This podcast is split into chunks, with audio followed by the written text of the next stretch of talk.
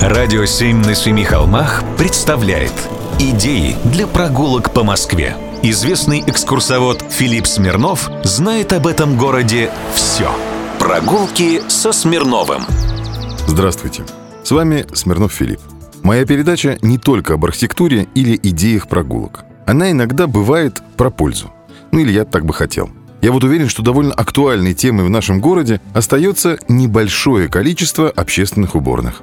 Поэтому сегодня поговорим о ретирадах. Я знаю два места в Москве, где общественные туалеты были размещены еще до революции. Первое место – Лермонтовский сквер, близ высотки на Красных воротах. Там еще памятник рабочему сезоннику стоит, работы Ивана Шадра. Рабочие сезонники собирались на этой площади и ждали, когда их придут и наймут на работу. Иногда ждать приходилось очень подолгу.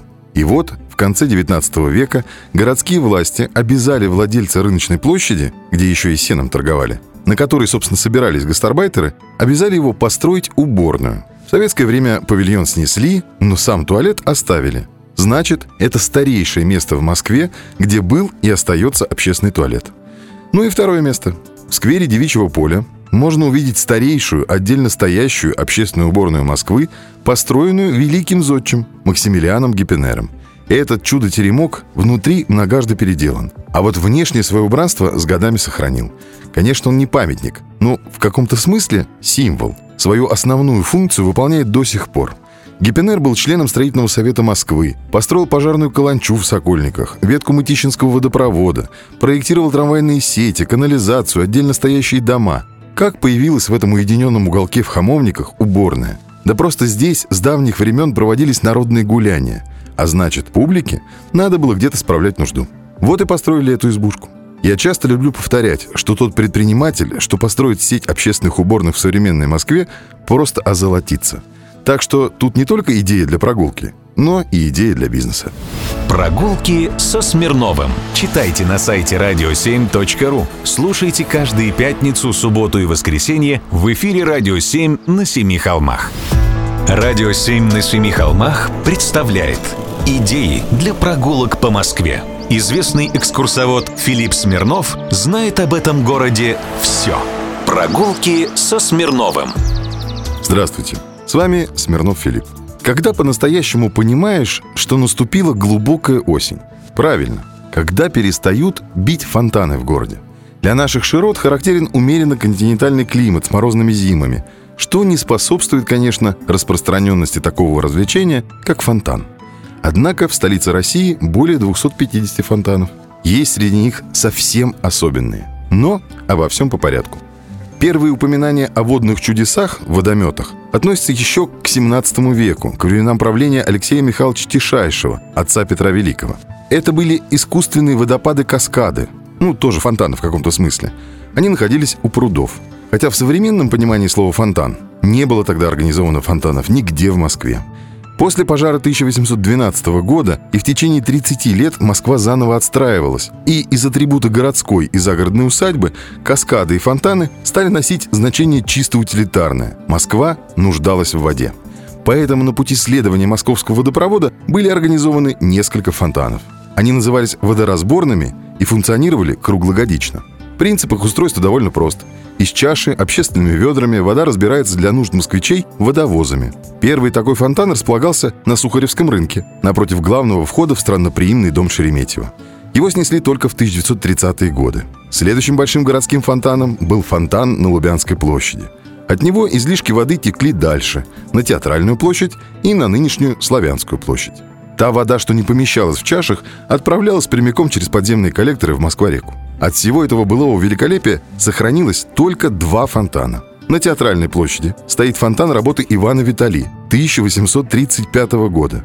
Фонтан того же скульптора с Лубянской площади переместили на Ленинский проспект 14. Сегодня он стоит в курданере Александринского дворца, резиденции Президиума РАН.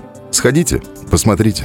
Прогулки со Смирновым. Читайте на сайте radio7.ru. Слушайте каждые пятницу, субботу и воскресенье в эфире «Радио 7» на Семи холмах. «Радио 7» на Семи холмах представляет Идеи для прогулок по Москве. Известный экскурсовод Филипп Смирнов знает об этом городе все. Прогулки со Смирновым. Здравствуйте. С вами Смирнов Филипп. Сегодня расскажу про московский сюрреализм. Есть в Москве Таганрогская улица. А как известно, Антон Павлович Чехов родился в Таганроге. И нашлись архивные свидетельства о том, что любил Чехов охотиться в Москве, в. Как говорится, пазл сложился, и в 2014 году при поддержке ростовского землячества сквер по Таганрогской улице получил название парка имени Чехова. И это все в Люблине. Сейчас сюда приезжают, конечно, не для того, чтобы подумать о чайке или декламировать дядю Ваню или вишневый сад. В основном едут на свадебные фотосессии. Бюст Чехова, деревянные скульптуры, изображающие героев его рассказов, арки в виде сердец, нерастанная лавочка, афоризмы о любви на асфальте и мостик, декоративный, одна штука. Тем временем деревянные скульптуры в парке имени Чехова – любопытные артефакты и создают ту самую сюрреалистическую атмосферу. Например, клоун с каштанкой. Как известно, Антон Чехов подчеркнул сюжет из рассказа Владимира Дурова. И не сказать, что сюжет веселый. Клоун, кстати, не пугает. Ну, может, ночью немного. А все-таки больше похож на толстого гнома из диснеевской «Белоснежки». Дама с собачкой. В собачке можно узнать ту же каштанку. Видимо, для скульптора и здесь моделью послужила откормленная терьерообразная лохматная собачонка. Так вот, дама с собачкой напоминает всем о бренности курортных романов и подчеркивает безысходность. На Таганрогской улице не плещется морская волна, и чаек не слышно. Ну и, наконец, человек в футляре. Из школьной программы мы все помним идеологию учителя греческого языка Беликова. Как бы чего не вышло. Единственное согласное ему женой не стало. В финале его футляром становится гроб. Короче, жизнеутверждающая эстетика. Вспоминается песенка советской рок-группы. Про он играет на похоронах и свадьбах.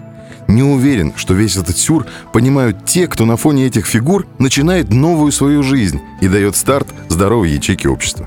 Сходите, посмотрите, потом расскажете, совпадают ли наши ощущения.